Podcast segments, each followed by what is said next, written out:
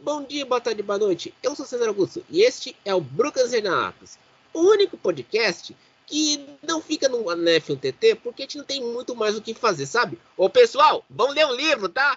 Vamos ler alguma coisa, vamos ler revista. Entenderam? Só pra, só pra constar, é só uma, é um desabafo pessoal de minha pessoa. Não é mesmo, Rinha? Você vê que o, você vê que o celular ajuda tanto ele que tá até emocionado nesse momento, né? Fala, Lurinha. Bom dia, boa tarde, boa noite, meu querido César. Você começou incorporando o espírito da MTV, né? Desliga a TV e vai ler um livro. Você sabe que a MTV me forjou muito nos anos 2000 quando eu tinha uma TV a preto e branco na, na cripta escritório onde eu, onde eu ficava à noite, eu assistia a MTV quando dava de madrugada. A, a, a parte boa da MTV, quando você tinha só os clipes. Que você não tinha YouTube na época. Quando assistia os clipes da MTV, você é, era uma coisa educativa, meu amigo. Não é.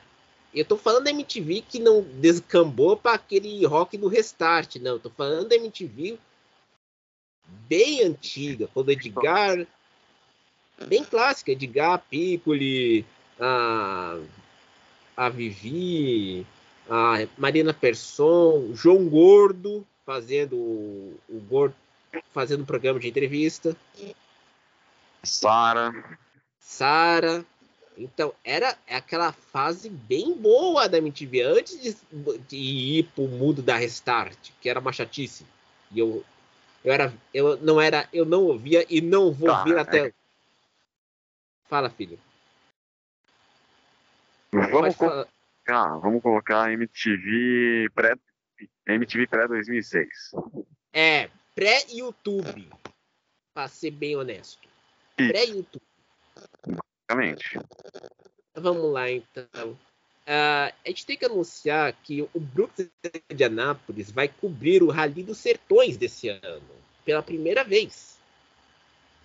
Então, minha gente, todo dia, quando tiver rally, nós vamos produzir um episódio gravando sobre o resumo do dia e a perspectiva do dia seguinte. Aliás, nesse ano, o Rally dos Sertões vai ficar só na Bahia, Pernambuco e Ceará. Ou seja, regionalizaram a coisa para ficar, diria, mais acessível. Não, mais acessível e mais lógico, porque quando acho que a edição do ano passado, cruzando o país, o nosso país é, uma, é um país continental, não faria tanto sentido. Porque você ficaria, você teria tantas paisagens, mas teria, teria pouco contato com o povão, literalmente. E no ano passado a coisa ficou pior por causa do clima eleitoral também. Verdade. A ideia, desde o início, né, até porque era a comemoração dos 30 anos, a ideia era legal, mas na prática a gente viu que foi meio cabuloso. Não, e foi também complicado. O país estava. Não, não, dava, não dava prestando atenção num evento que seria, que seria histórico, literalmente. Mas você fazer um rally que vai do Paraná até o Pará, e não, não, não faria sentido. Seria como se você estendesse a, a, a mítica estrada Belém-Brasília. Só que é a estrada Paraná-Pará. Justo, justo. Então, eu acho que seria, seria interessante fazer um desse formato do ano passado? Seria. Só que você precisa aprender como fazer. E o, e o formato desse ano, que vai voltar ao Nordeste, vai pegar Bahia, Pernambuco e Ceará. Vai dar para fazer um, uma coisa, uma estrutura menor, mas vai ter mais ação do que teve no ano passado. Exatamente. E a ideia, aliás, a ideia é levar o sentido de cross country no pé da letra. Uhum. E lembrar também que o Nordeste, é, se a gente for, é, assemelha-se muito com o formato do, do Paris Dakar. Sim. Aliás, quando o Lucas Moraes é, foi campeão em 2022, eu falava que era um que merecia ir para o Dakar e se ele daria certo. Aí adivinha, deu show na edição desse ano, como a gente cobriu é, em janeiro, aqui no Grupo Antes Indianápolis. Uhum. Mas você sabe. Especial, né?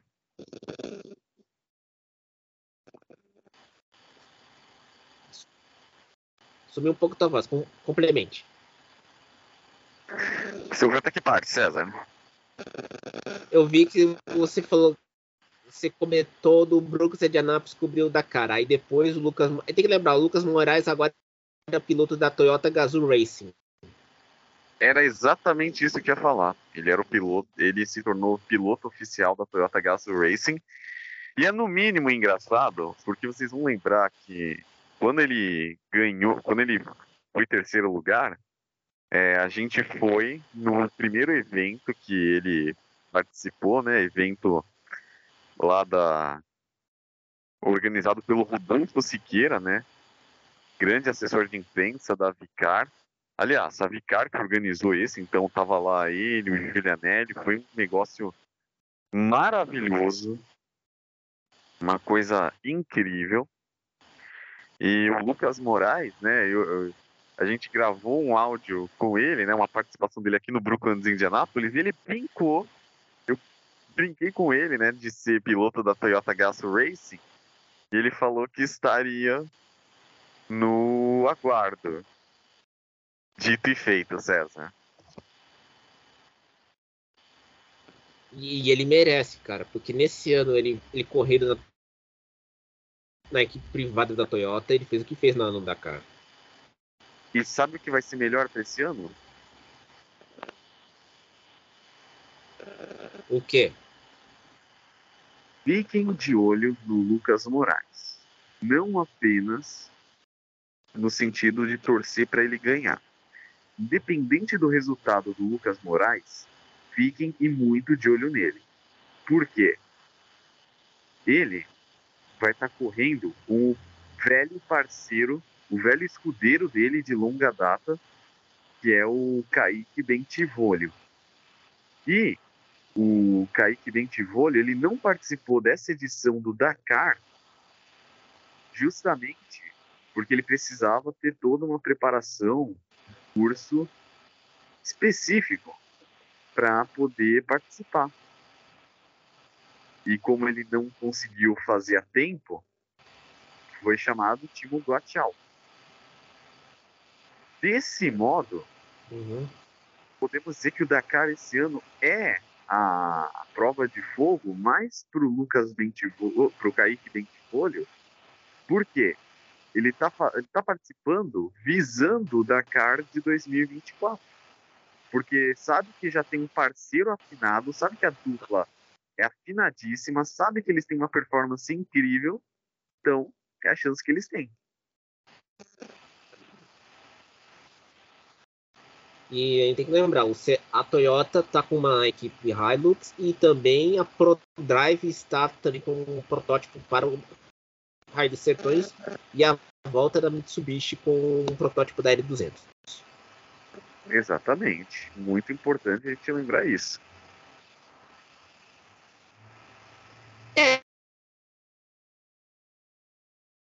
Tem esse detalhe, o Rally dos Sertões a gente não sabe se vai ser incluído no Mundial de Cross Country. Merece. Das, dos carros e das motos. Merece Exato, desde... porque a gente lembra que o Brasil. Barra do Brasil depois daquele desastre do WRC em 82. Mas o Rally dos Sertões já provou de prova ano após ano que merece isso. Exato. A gente tem que lembrar que o Brasil foi limado do WRC por causa daquele desastre em 82 com a Michelle Mouton. Sim, bem lembrado. É, é, pessoal. Tivemos uma etapa do WRC que te pagou, que te fez uma humilhação pior do que as Olimpíadas do Rio de Janeiro, só pra constar, tá? É, essa foi dolorida. Cara, cê, cê, a gente tem que fazer uma associação. Porque é melhor eu falar do Rio, do, do Rio de 2016, do que a, aquela presepada lá do 7x1 em, no Mineirão em 2014, sabe? Aí seria. Justo. Justo. Acho justíssimo, aliás. Ah, outra questão que também tem que ser dita aqui é que o, a, nessa, nesse final de semana teremos a segunda corrida no misto de Indianápolis da, do calendário da Indy e da NASCAR. E na NASCAR vai ter a prova do grande Kamui Kobayashi na Toyota, na equipe do Demi Hamlin e do Michael Jordan. Jenson Button vai correr pela Rick Ware. Ah, é verdade. E vai ter também o Shannon Van Gisbank e o, Bra e o Brody Reddick também, da Supercars. Ou seja, Aliás, a corrida das estrelas. Vai lá, César. A... É. Aliás, uh, o, o Reddick e o Van Gisbergen tiveram uma disputa feroz numa corrida da Supercars em Perth. Minha mãe do céu. Os dois não aliviaram, não, hein? Negócio Fala, completamente maluco. Exato, os dois não aliviam, não, hein? Só pra, só pra dizer, ó.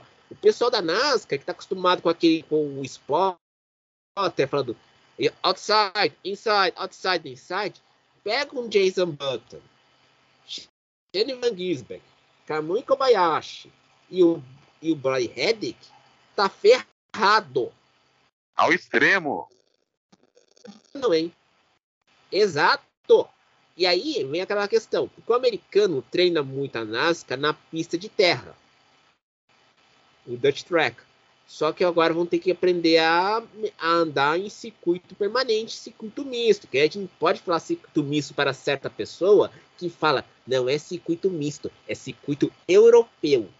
Vai se ferrar. Vai se ferrar com gosto, diga-se de passagem. Fala, Luiz.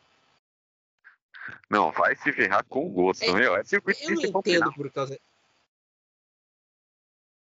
A gente aprendeu vendo o Theo José, vendo o pessoal lá do, do General Sérgio Lago. A gente aprendeu a usar um termo misto. Aí vai falar, é europeu. Vai se ferrar, filho. Você nunca viu corrida de, de competição americana na vida e quer falar que quem se intrometer em a gente falar do nosso jeito? Vai se ferrar. Pois é, o grande problema, ah. aí novamente o grande problema, todo mundo querendo, querendo meter o bedelho onde acha que manja, mas na verdade não manja nada. Você sabe qual é o problema dessa geração da que a gente já discutiu na fase na fase velha do, do, do Brugge de Anápolis. Todo, é aqui, atira para tudo quanto é lado. Atira, mas, mas não sabe porcaria nenhuma.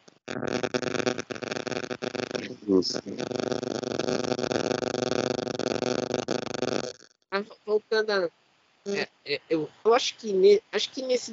A gente tem que explicar. Indianápolis tem, tem um circuito misto integrado ao oval. Que já tem uma corrida da Indy quando tem o um mês de maio. Você acha que o pessoal da, da o pessoal da NASCAR tá meio ressabiado com esses caras Button, Kobayashi, Van Gisbank e o Reddick? Porque os caras sabem dirigir no, no misto muito bem. Vão ter desafio, porque são várias experiências distintas, várias qualidades, né? Tudo jogando naquele momento. Então vai ser um negócio barra pesadíssimo. Não vai ter aquela coisa bonita que tinha nos anos 80 chamado Welcome to NASCAR. Infelizmente. Quando, quando tinha isso, eu tô falando na época do Chad Perry, da Waltrip, Dale Earnhardt, você tinha aquele carinho lá, welcome to que era coisa pra assustar as crianças.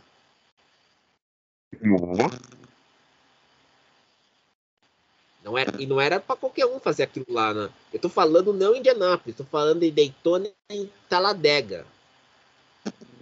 Aqui, quando você tinha isso, Welcome to NASCAR, era uma coisa, era para assustar quem tava, quem dividia a curva. E a gente tem que lembrar que Talladega, em 87, teve um acidente feio do bom pode colocar aquela placa de redução de potência no motor para o carro não.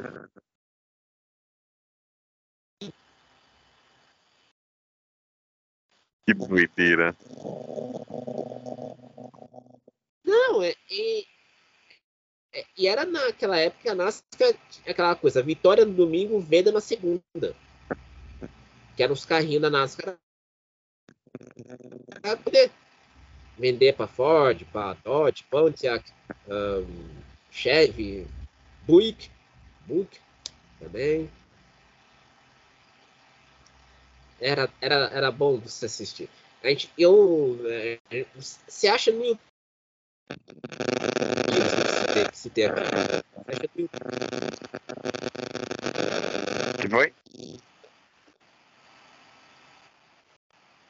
César? Você acha no YouTube essas coisas dos anos 80 da NASCAR. Fala, Lurinha. Você tá me ouvindo? Exatamente. E eu vou falar a real. Se vocês assistirem a NASCAR dos anos 80, vocês vão ver que ali era definitivamente a separação dos meninos para os, os meninos dos homens. Tinha essa história de esporte. E não tinha história de spotter, não. Era tudo na raça. No braço. É dividindo com, dividindo no ra, na raça, literalmente. Exatamente. Aliás, a gente tem que lembrar também que a gente tem que lembrar que não era só era na raça, não era só na NASCAR. A, a Indy também tinha essa coisa de não ter, não aliviar o pé também. Nos anos é 80. Fala, filho.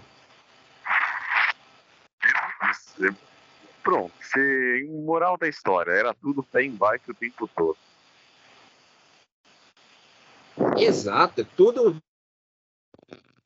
virando esquerda. Isso mesmo. Era, era assim que era um. Era assim que era, era assim que era uma a corrida nos Estados Unidos. Negócio de tirar o fôlego.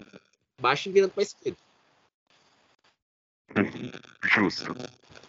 Aliás, aliás, uh, você que quem quem acessa o site da BBC, procura no podcast Desert Island Discs.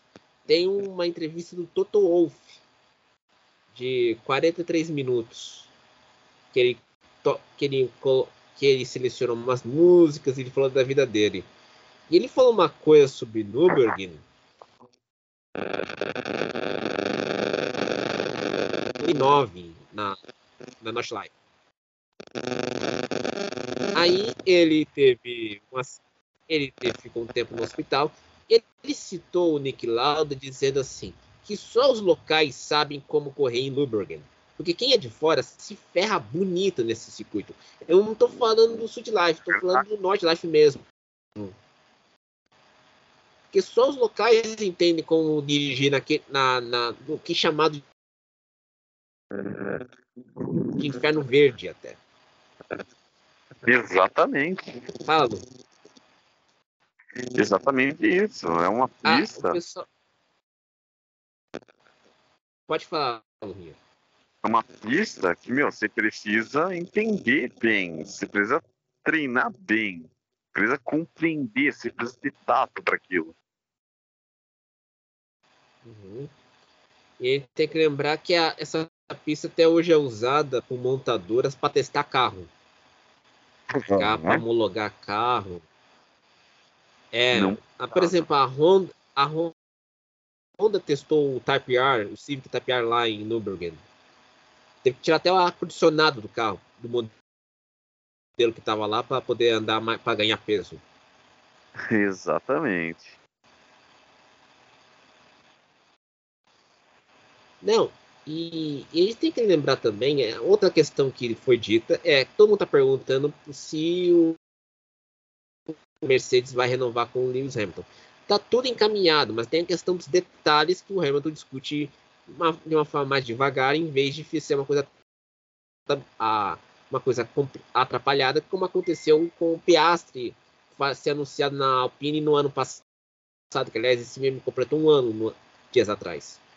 Então Bom. ele gosta de negociar. E a questão que, que todo fala, Lurinha.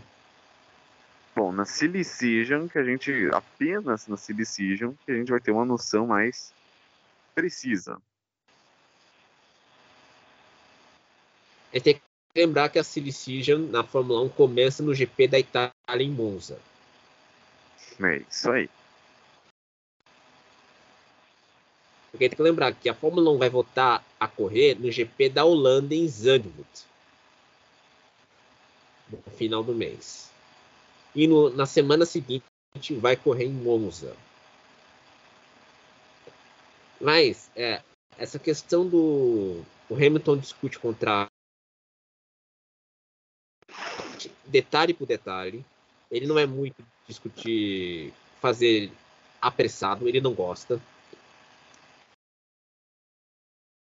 Hoje postaram, ele postou um vídeo no, no Instagram dele com o Roscoe, que é o cachorrinho dele, que o Rosco tá andando de skate. Você vê que o, você vê que o Hamilton está fazendo que o cachorro não seja sedentário. Isso que é uma isso que é um cara que ama um si. E, e ele tá curtindo as férias. A gente tem que lembrar. As fábricas ficarão estão em vão ficar fechadas por duas semanas e só vão reabrir uma semana antes do GP da Holanda. Ou seja, o negócio tá louco. Exato. E nessa fase o Toto Wolff fraturou o ombro numa, num acidente de mountain bike na Áustria. Que agora já tá com, tá com foto que tá com o braço imobilizado lá tudo certo. Outro fato que todo mundo está discutindo, e a gente não pode discutir nessas últimas semanas, é que a Alpine é um caso de polícia, literalmente, né, no Rio. Você acha que o Zef Nauer saiu ali por acaso? Ah, não. É, ele não saiu por acaso.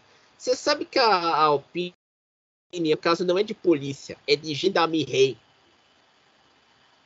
Que é a polícia jurídica francesa. Você conhece, né? Meu Deus. Eu posso. Sem a nem gendar... falar essa.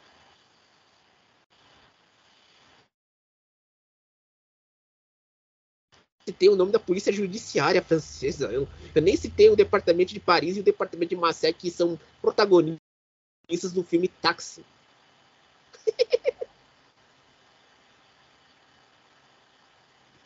Fala, Lurinha. depois, de você ter, depois de você ter citado esse filmaço que é o Táxi, acho que eu não tenho mais nada para dizer. Cara, o Táxi é bom porque, colo... porque foi o único filme que o Jacques Chirac participou fazendo piada com o japonês. Só no, por isso no primeiro filme. Né? Não, é, é, vocês, se dane que dá spoiler. Na cena final, quando o general, que era sogro do, do taxista, colocou todo toda um batalhão de blindados na, na, no túnel que dá acesso a Champs-Élysées, chegou.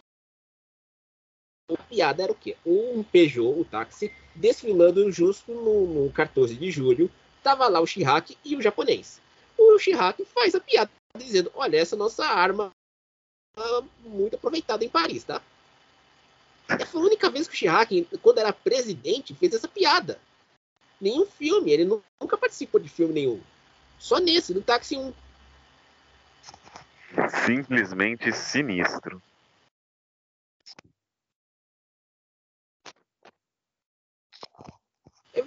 E olha, gente tem que lembrar muito de fazer esse tipo de graça no, no filme, aquele programa de sketch com bonecos de, de que é, era uma imitação do Spit Image britânico, sempre tinha piada com o Chirac.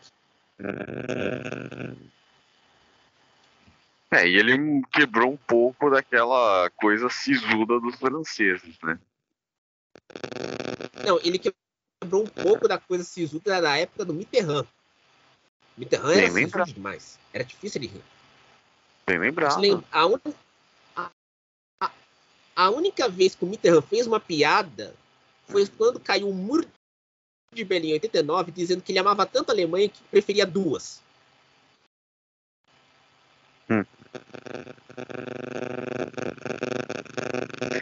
É, os franceses. Era a única piada que ele fez. Não, era a única piada que ele fez sobre nos 14 anos que ele ficou como presidente da França. É a única que se tem notícia. Porque era.